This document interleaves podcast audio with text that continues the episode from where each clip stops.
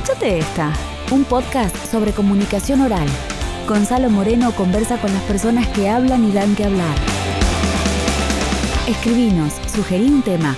Suscríbete para enterarte de nuevos episodios en escuchateesta.com.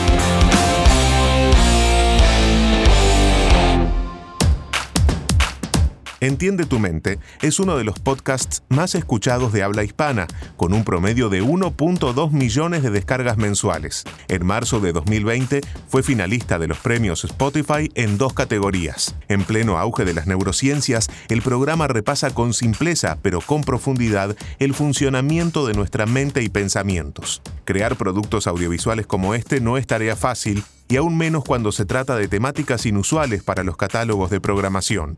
En el camino aparecen crisis, frustraciones y cambios de rumbo. Para conocer su recorrido, sus proyectos e ideas, hoy converso con uno de los creadores de Entiende tu mente, Molo Cebrián. Molo, muchas gracias por recibirme. Cuéntame un poco dónde estamos. Pues mira, estamos en, en eh, un loft en Madrid, eh, donde pues estoy bastante tiempo, intento cada vez estar menos, pero estoy bastante tiempo y aquí es donde, donde damos vida a los podcasts, donde grabamos Entiende tu mente y donde doy vida también a, la parte de producción, por así decirlo, y de, edición final a, saliendo del círculo. Te defines como un productor de podcast en este momento de tu vida profesional, digo, ¿no? Como un comunicador, ¿cómo? Uf, eh, pues no lo sé cómo me puedo definir. Yo me defino ahora como eh, contador de historias en formato audio puede ser más o menos eso. Eh, pero sí, no, como podcaster. Vamos a, vamos a dejarnos de ser tan, tan poéticos. Sí, soy un podcaster y hago podcast. Me gusta igual lo del contador de historias. Quiero ir un poco antes, no muy antes en tu vida, pero sí un poco antes de la etapa del podcast. Tú trabajaste en los 40 principales, en Cadena 100. ¿Era Radio Fórmula lo que hacías, básicamente? Sí, yo era un apasionado de la radio. A mí me encantaba la radio de, siempre. Eh, yo desde los 13 años era un oyente enfermizo de radio. Con 14, 15 ya tenía claro que quería dedicarme a, la radio, pero pensaba que no tenía talento para, para el micrófono. Eh, pensaba que a lo mejor podía trabajar de productor. Yo siempre decía, bueno, con ponerle los cafés a tal, a tal locutor, ya con eso me bastaría. ¿Qué es lo que sentías que te faltaba? Confianza. Sí, sí. Confianza y, y autoestima, ¿no? Pero básicamente pensaba, estaba convencido de que no tenía la habilidad. Mm, eh, nunca pensé que, tuviera una buena voz. Tampoco lo pensé nunca, ¿no? O sea, eso sí que lo tenía. Bueno, lo de la buena voz es súper relativo, ¿no? Claro. ¿Qué, es una buena voz? Todos tenemos, yo creo que en, nuestro entorno, en el mundo de la locución, hay locutores que tienen una voz muy grave, de esas que se ponen en una esquina a hablar y tienen una reverb ya incorporada y parece que suena en toda la habitación. ¿no? En mi caso, desde luego, no era ese y tenía compañeros que sí tenían esas voces y, en, un momento dado era lo que estaba más de moda, ¿no? Pero sí estoy contigo, porque eh, yo no sé cuándo escuché esto, pero lo, he cogido y lo, tomo como ya como mío. Eh, la pregunta de qué es más bonito, un bajo, una guitarra o un violín, ¿no? Y alguno dirá, bueno, pues más uno, más otro, pues depende de quién lo toque, ¿no? Claro. Y para qué lo quieras usar y en qué parte.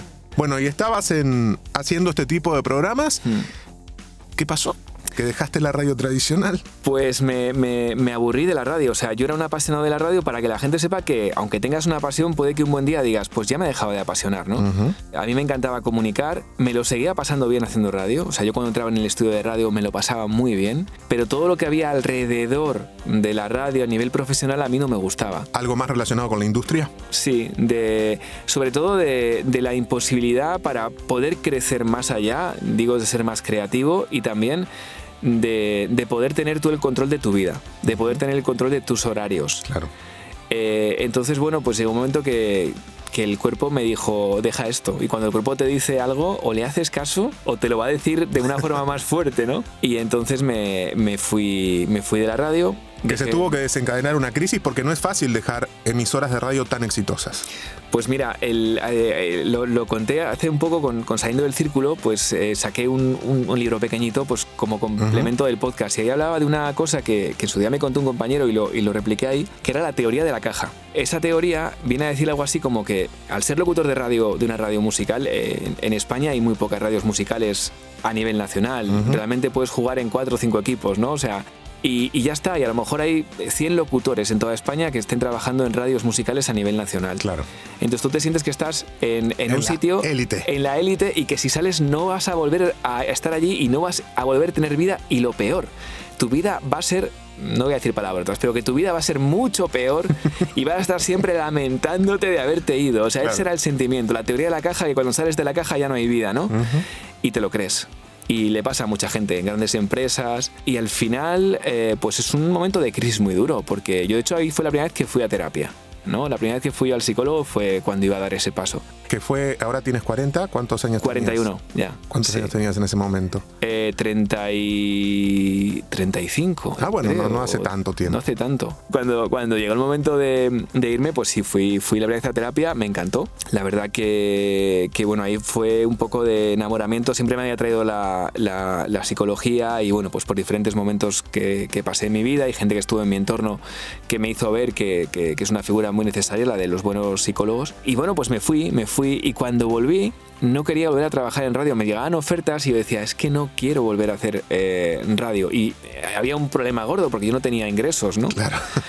Entonces tuve que vender mi casa y fue como un, de repente, pues con 35 años, pasar eh, a cero. O sea, yo desde los 20 años había estado, había estado trabajando en la radio y de repente eh, me pongo en cero empiezo de nuevo. Pero decidiste seguir con la comunicación oral y el sonido. ¿Y cómo, cuándo se enciende esa luz? Pues mmm, yo cuando, cuando vuelvo hago algunas locuciones, pero muy pocas, la verdad. Tuve un año que gané poquísimo dinero, o sea, ni para llegar a fin de mes prácticamente, el primer año después de dejar la radio. Y luego al siguiente año pues empecé pues a trastear, monté con unos amigos una, una emisora de, de música alternativa online, no, no funcionó. Y cuando yo estaba estudiando psicología, porque a raíz de, de, de cómo me gustó esa terapia y de muchas cosas más decidí empezar a estudiar psicología, pues dije, oye, si montamos un podcast, me apetecía montar un podcast de, de, todo esto, ¿no? Contar lo que le contaba a mis amigos, eh, pues, pero bien rodeado. Y conocí a Luis y a Mónica, les dije, oye, ¿os apuntáis a este, a este barco? Y cuando empezamos yo les dije, este podcast va a ser el, el podcast número uno de psicología en España. Y, y, al final pues se convirtió no el número uno en España, sino a nivel global, en español, es el podcast de psicología más importante. Así que, que al final, pues, pues eh, siguiendo intuición, porque ahí fue seguir plenamente la intuición y sin ningún tipo de interés, es decir, yo no tenía el objetivo de que este podcast llegara tan arriba, solo quería hacerlo porque pensaba que podía ayudar, uh -huh. me apetecía hablar de ello. Cuando y... se habla de podcast, por lo menos en mi experiencia, en alguna charla o algo, siempre sale el tema de la monetización. A mí me parece honestamente lo menos importante mm. de, de, las partes que a mí me gustan. Me parece que hay otras monetizaciones que la Eso netamente es. económica, ¿no? Pero a veces cuando armas un equipo, en tu caso de por lo menos tres personas que son las que están al aire más sí. las que puedan ayudarte fuera, es difícil convencer a gente de hacerlo gratis en, en principio. ¿Cómo fue ese armado? ¿Qué les propusiste? ¿Qué les dijiste? O, o les dijiste, no, vamos a hacer mucho dinero. No, no, no, no, no, para nada. Lo único que fíjate que, que no había grandes pretensiones, pero sí que es verdad que empezamos y, y, el equipo mm, decidió que íbamos a hacer un año sin ningún tipo de, de, de compensa, ¿no? Uh -huh. Pero sí que es verdad que costaba mucho que Mónica y Luis sacaran huecos para grabar, pues según a veces claro. grabamos un podcast en una semana, una semana grabábamos dos en una misma jornada, ¿no? Según cómo pudiéramos ir. Pero les costaba mucho sacar el tiempo. Y, y entonces el objetivo fue pues poder eh, conseguir que el tiempo eh, se lo reservara y, y, bueno, pues, pues llegamos a. Mm, montamos el, el, equipo, fue decisión común de venga, vamos a intentar que a partir del año de, de este podcast, cuando cumpla un año, eh, consigamos eh, el dinero suficiente como para no tener que quitarnos de nuestro trabajo para claro. hacer esto. Que no sea una rémora, uh -huh. eh, sino que sea pues algo que nos llena a nivel emocional 100%, pero también que no nos quite a nivel de, de, de, de perder, ¿no? Claro. Y lo conseguimos. Al, al año eh, la, la, decisión fue crear un, un, un club. Bueno, yo probé diferentes tipos de monetización antes que no funcionaron y dije, venga, pues había un, un, señor que se llama Joan Boluda, que tiene un podcast de, de marketing, que tiene un, un club, yo, yo, pertenezco al club, y, y, dije, jo, pues si este hombre hace esto, ¿por qué no hacemos nosotros una cosa parecida en formato audio? Uh -huh. Y nada, pues se puso en marcha y, y, rápidamente, pasados unos meses, ya pagaba todos los gastos. Claro. Así que esa fue la, la primera forma. Luego han llegado más formas de monetización, pero esa fue la, la, la primera, ¿no? Hablando un poco de números, no de dinero, ¿no? Pero sí de números, eh, ¿cuántos millones de, de descargas o de este, mm. escuchas tiene Entiende tu mente en este momento? Pues tendrá unos 15 millones ya. Yo creo que tenemos más o menos un, ahora mismo un 1.2 al mes, más o menos, ahora mismo. De, en el de global descargas. de todos los capítulos. En el global de, to, en el global de cada mes de todos los capítulos, sí. ¿Cuántos capítulos van? Pues en este momento que hacemos la entrevista, 116. Uh -huh. Pero vamos, cuando se emita al aire, a lo mejor ya hay unos cuantos más. Claro. y me decías ¿Cuántos millones? Eh, más o menos 1.2 al mes de descargas. de descargas. ¿Y es el podcast en habla hispana más escuchado del mundo? Pues eh, no sé si a nivel global, pero por lo que me dicen, en, eh, por lo menos en datos de, eh, Spotify, creo que así es. ¿Vale? Creo que así es. Creo que sí que es el, el, más escuchado en el mundo. Pero estas cosas, pues no sé, tampoco me gusta decirlas porque a lo mejor de repente dicen, no, no, hay otro que es más. Bueno, desde por luego, si no alcanzara con, los 15 millones. claro, desde luego los datos están ahí. Y, la verdad que yo, mira, te digo una cosa y esto te lo digo totalmente, eh, y mis amigos no se lo creen, pero yo nunca miro las estadísticas, las miro muy de vez en cuando. Eh, nunca miro las descargas. Cuando saco algún contenido nuevo muy diferente, miro el, el, tema de, del tiempo en el que se va escuchando el, contenido en sí, ¿no? O sea, eh, pues con, con tanto con la aplicación de Apple como con Spotify, tú puedes saber según minuto a minuto cómo va la audiencia, ¿no? Claro. Entonces, ese es el dato que más miro, ¿no? Saber si a la gente le gusta y, y llega hasta el final. El dato de las escuchas es un dato que no miro. ¿Y el club de oyentes podemos saber cuántos socios tiene más o menos actualmente? Pues eh, van variando, pero unos 300 o, así, ¿no? Mm, es un club donde puedes entrar y salir, no hay ningún tipo de permanencia, entonces pues muchas personas están seis meses, siete meses, hay algunos que llevan toda la vida desde el comienzo y, va fluctuando. ¿Y los otros productos que desarrollaste? Pues hicimos un evento en, Madrid, que vendimos todas las entradas, queremos hacer otro evento el, año que viene. Eh, mm, hemos hecho en algún momento alguna, alguna campaña de publicidad. ¿Qué pasa con la publicidad en el podcast? Pues a ver, yo lo que creo es que, es un sitio genial para, hacer publicidad, eh, pero tienen que ser eh, anuncios que sean acordes a, tu, audiencia. Y una cosa que siempre digo es que el, podcast es una herramienta muy buena de branding, pero no de conversión. Y muchas empresas quieren que, haya conversión, ¿no? Que, den un código o una página web y la gente vaya allí y compre, ¿no? Eh, y muchas veces cuando estamos escuchando un podcast no nos apetece salir del podcast e irnos a una página web, ¿no? Entonces, bueno, no sé, yo esa es mi, es mi teoría. Creo que el podcast es una herramienta muy buena para, para branding que vaya acorde con los valores de tu, de tu marca. Molo, te pedí que elijas un audio que hable de tu pasado y elegiste este audio. Estás en cadena 100 en las 100 y una noche, tú eliges la música. ¿Qué, gran noche esta, de verdad. ¿Cómo se nota que es la noche? Bueno, esta es la más, la más corta, o es, mañana, o es el domingo. Bueno, no sé, yo creo que. Yo creo que entra, entra Claro, porque entra el verano ya. Claro. Señores, el día que entra el verano es que estamos ya, estamos ya viernes, por lo menos en la península de Canarias en un ratito, y estamos en, en el viernes en el que comienza el verano. Sí. Este día es mágico y hoy van a pasar cosas mágicas en las 100 de la noche. Tengo a alguien al teléfono que es Martín. Martín, buenas noches. Hola, buenas noches. Martín, ¿estás preparado? ¿Por qué elegiste este audio? Pues porque fue una etapa muy bonita de mi vida, em, eh, que, bueno, yo es verdad que cogí cierta tiña a la, radio, pero realmente no la he cogido tiña, simplemente eh, me lo explicó hace poco Luis Muñoz, ¿no? En un, en un, podcast me dijo, a ti lo que te ha pasado es que te ha dejado de gustar eh, y, te da rabia que te haya dejado de gustar, pero a mí me gustaba mucho hacer radio, lo disfrutaba muchísimo y ese fragmento es pues un poquito lo que hacía en Cadena 100, ¿no? podía haber traído fragmentos de, de XFM o de los 40, pero es que no sé dónde están. no sé dónde están. Pero sí, sí, o sea, eh, yo lo pasé muy bien haciendo, haciendo radio y bueno, pues ahí está un un pequeño fragmentito de cuando ponía discos. Con tanta cantidad de oyentes, me imagino que reciben mucha comunicación, mm. mucha devolución de parte de los oyentes.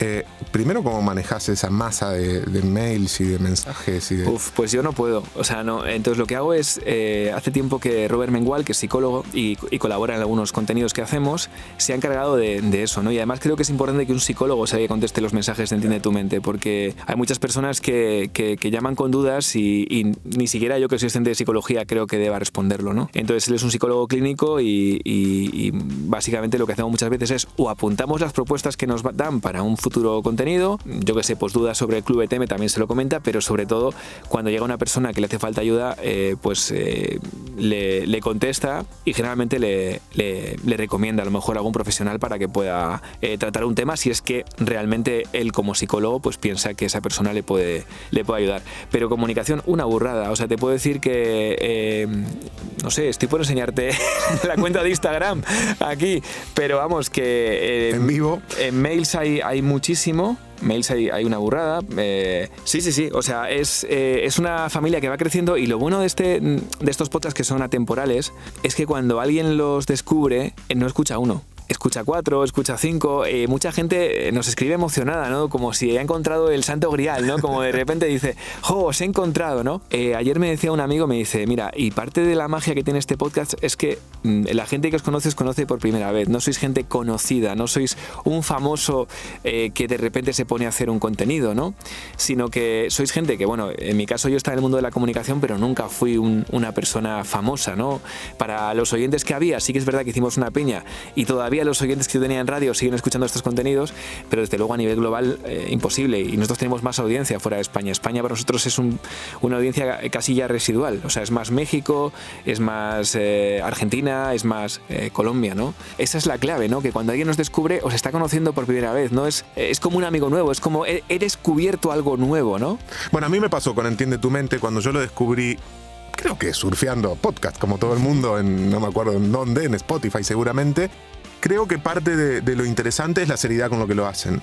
Y que hablan de temas que, que hacen a todos los días y que nos preocupan y que nos pasan a todos. Eso es. Y, y un poco también el desmitificar el si tienes un problema psicológico estás loco o, el estigma, ¿no? Hablar normalmente de cosas que nos pasan a todos. Totalmente. Estamos en un mundo donde prima lo rápido, las soluciones rápidas, donde queremos el éxito rápido, donde queremos ser millonarios en tres días, donde queremos ser famosos eh, con, dos fotos que subamos a Instagram. Es lo que, lo que, lo que se vende, ¿no? Lo, fácil. Pero lo fácil es, irreal. En, el mundo de la, de la psicología, y, del, y del crecimiento personal, por ejemplo, hay un tema que es que al principio cuando empiezas a ver un poco, piensas que sabes mucho. Y luego cuando empiezas a saber más te das cuenta de que no tienes idea de nada, ¿no? Que bueno, pasa un poco en todos los mundos. Entonces, claro, es normal que una persona cuando sabe un poquito dice, quiero compartir esto y tengo eh, más o menos, la vida es así de sencilla. Pero es que la vida es, más complicada a veces y cada uno es muy diferente a otro. Dejando un poco de lado, entiende tu mente, ahora estás también poniéndole energía a saliendo del círculo. ¿De qué se trata? Wow, pues mira, saliendo del círculo, a mí me apetecía mucho probar el formato storytelling. Me, apetece mucho y creo que en eso somos, ¿verdad? Eh, por lo que hemos hablado ya, pensamos igual, que nos gusta pues ir contando la vida tal y como es, que es lo bueno que, tienen los podcasts, ¿no? Yo creo que en la radio, en la radio musical, pues yo siempre sido bastante natural, pero aún así te venías muy a, contar, bueno, y ahora un número uno de no sé qué, no sé cuántos, no eras, no eras tú, ¿no? Y ahora... Eh, joder, eres tú y cuentas lo, que, lo que es normal. Y al final yo creo que lo que la gente empieza a querer es normalidad.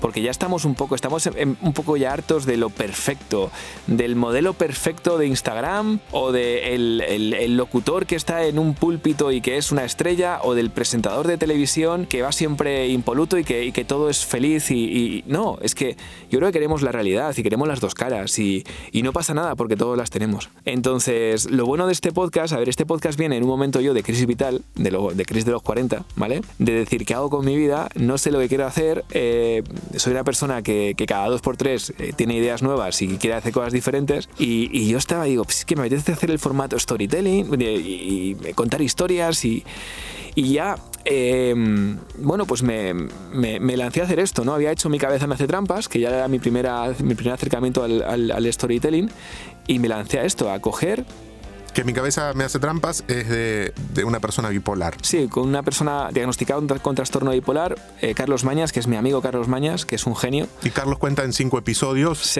cómo es convivir con este diagnóstico, ¿no? Eso es, eso es. Un, diagnóstico dentro del trastorno bipolar que hay varios, hay, muchos tipos de subdiagnósticos, por así decirlo. En su caso es un diagnóstico eh, que es esquizoafectivo. Entonces él, por ejemplo, eh, veía cosas que no eran o escuchaba voces, ¿no? Y y es increíble, la mente es, es, maravillosa. Y luego lo bueno es eso, el también normalizar, es decir, claro. es una cosa más común de lo que nos podemos imaginar. Es verdad que las películas nos lo muestran de una forma y la realidad es bastante diferente, ¿no? Bueno, el caso es que, eh, pues eso me apetecía y me apetecía...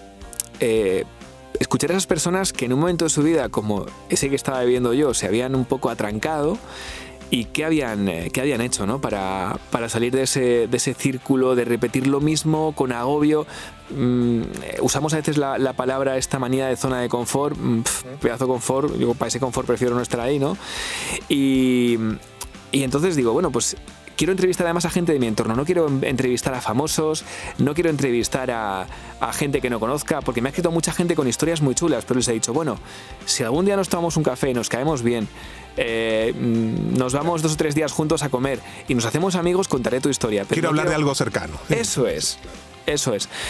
Entonces la primera fue hablar de, con mi amiga Esther, porque mi amiga Esther había vivido mi vida prácticamente, ¿no? O sea, había hecho lo que yo hice un año después, lo hizo ella, que es abandonar también un medio de comunicación a nivel nacional. Y, y nada, pues me fui a Irlanda con mi grabadora, una muy parecida a la tuya. Me planté allí, Estuve días con ella, me contó su historia, llegué con un montón de horas grabadas y dije, ahora que hago esto, tardé un montón en poderme editar, pero al final pues dije, venga, hagamos algo así, hagamos algo de temporadas, eh, formato Netflix, como digo, eh, sin ningún tipo de periodicidad, voy a hacer cuando me apetezca una temporada, no me voy a, comprometer a nada y cuando tenga una historia bonita que contar, la contaré. Y ya llevamos dos temporadas. Pero buscaste una vuelta de rosca también en esto porque eh, hay un cuaderno vinculado con el podcast. Es un transmedia, no sé cómo llamarlo. Pues es probar cosas. Porque al final, eh, este podcast para mí de momento es un, es un hobby 100%. Entonces dije, ¿y cómo funciona? Yo no he sacado nunca un libro. ¿Cómo será lo de sacar un libro?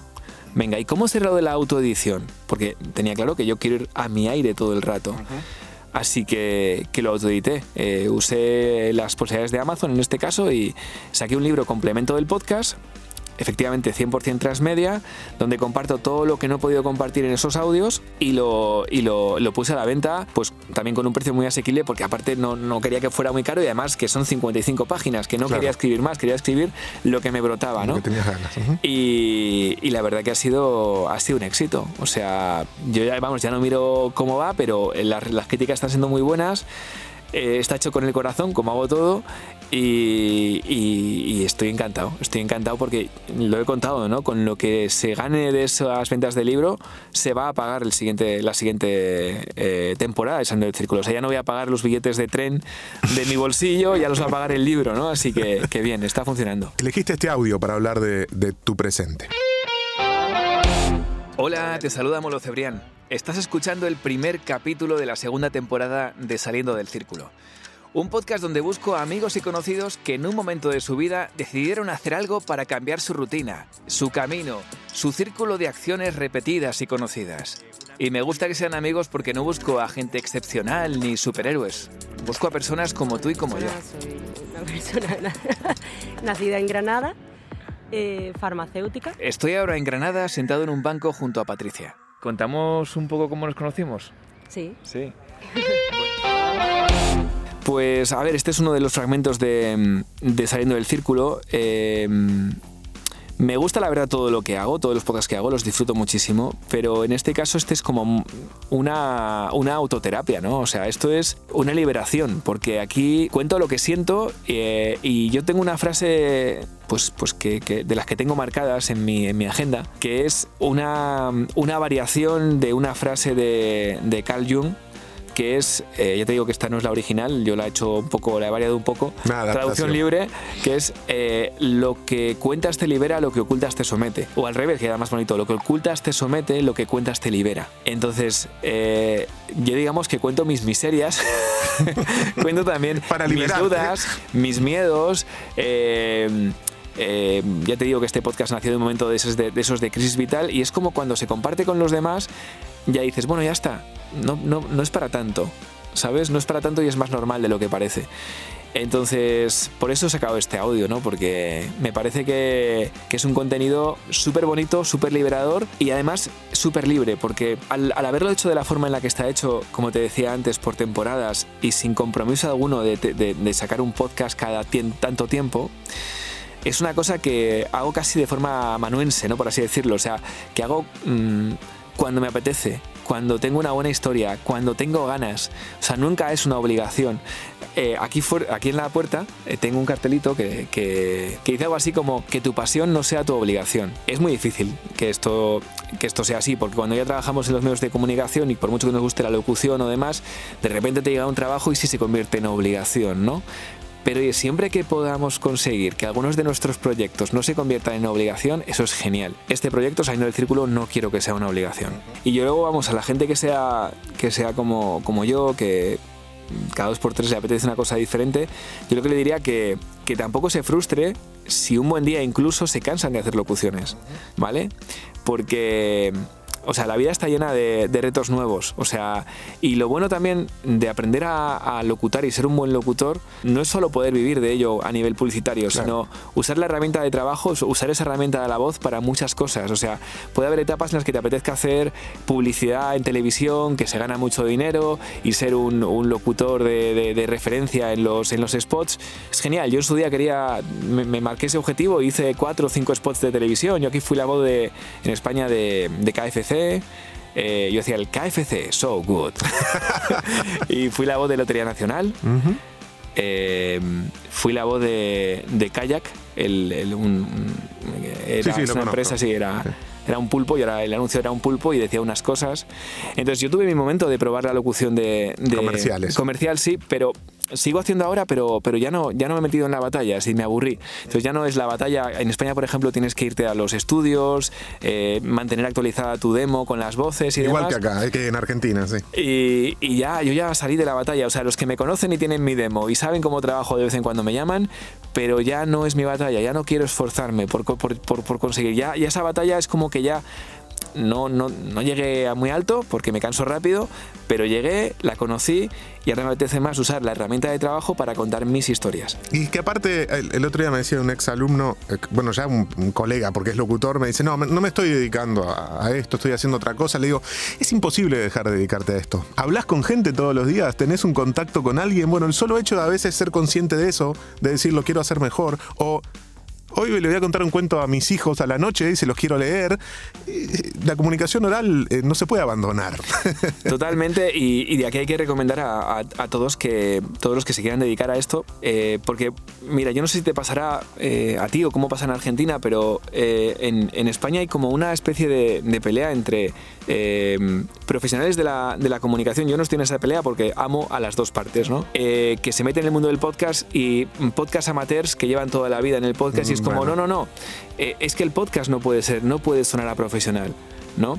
Tiene que ser más... Y yo creo que en parte hay un poco de razón de todos. O sea, yo creo que no se puede hacer podcast como se hace la radio, eh, pero no está de más saber manejar tu, herramienta de trabajo. Entonces creo que es eh, lo bueno es saber cómo utilizarla. O sea, porque obviamente lo bueno de los que tenemos la formación en locución es que podemos leer. Eh, a veces. A veces.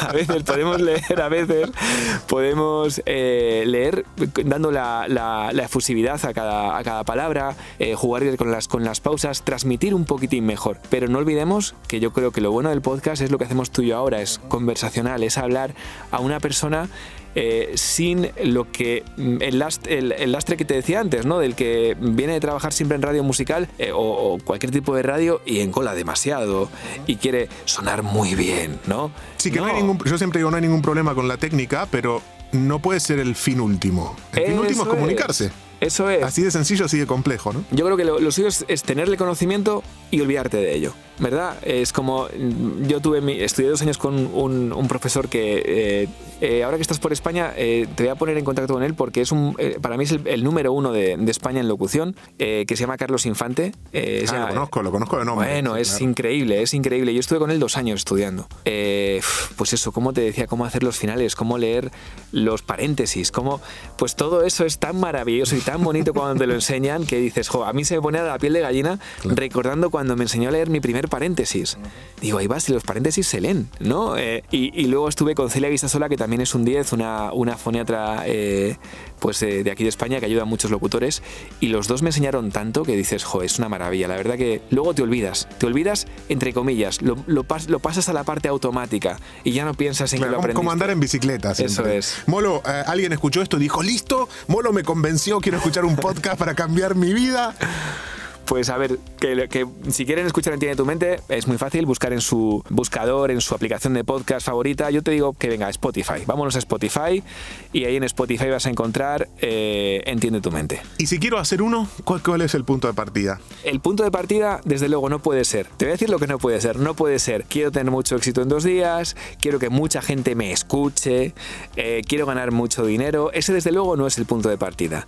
El punto de partida es, qué te gusta a ti hacer y comunicar y qué le vas a ofrecer de valor con tu comunicación a tus oyentes. Es decir, primero que tú lo disfrutes, que a ti te guste y que, se va a llevar el oyente de ti. Porque veo a mucha gente que, está diciendo, no, no, es que yo quiero que me escuchen, como que quiere obligar al oyente que le escuche. El oyente no te va a escuchar porque le obligues, o porque le pongas 12.000 tweets diciendo escúchame, escúchame, o porque una persona te retuite. Y a lo mejor te da una oportunidad, incluso y da el play una vez. Pero si ese contenido no vale, o sea, ese play es, hasta contraproducente, porque no te va a dar el play. Quieren que te escuches, la pregunta es qué tienes para contar, ¿no? Eso es, eso es. Entonces simplemente que tires de corazón. Lo que, que escuchen algún podcast que hicimos en Entiende tu mente sobre motivaciones, la motivación que sea intrínseca, que sea porque tú quieres, a ti te apasiona hacerlo. Si la motivación es extrínseca, es decir, es por ganar mucho dinero y porque ser muy conocido y porque la gente me escuche, pero no nace de dentro, mm, creo que, es un mal comienzo. Luego, por supuesto que también tiene que haber una motivación extrínseca, que sea un poco, que compense un poco todo, ¿no? Pero de inicio no. De inicio yo creo que la única motivación que puede haber es la que salga de corazón.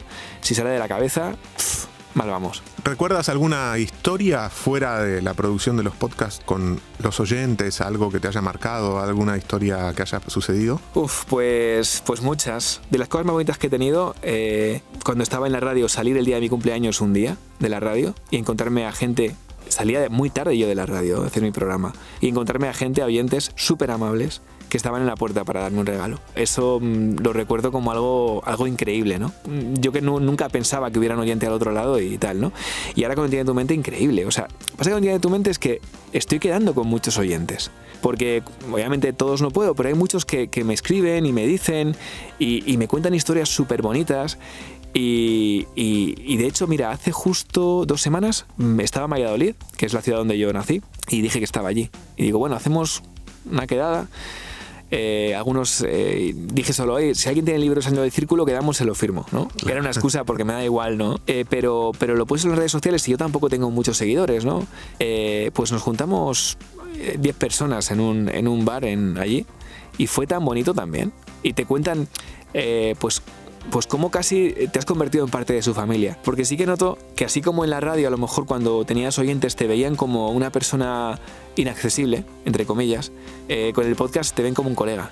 Entonces te dan directamente un abrazo o dos besos y, eso es muy bonito. Yo creo que lo bueno del podcast es eso, es una cercanía que es mucho, va mucho más allá que la que teníamos en, medios eh, grandes, ¿no? en más media. ¿Le han cambiado la vida a alguien con Entiende tu mente?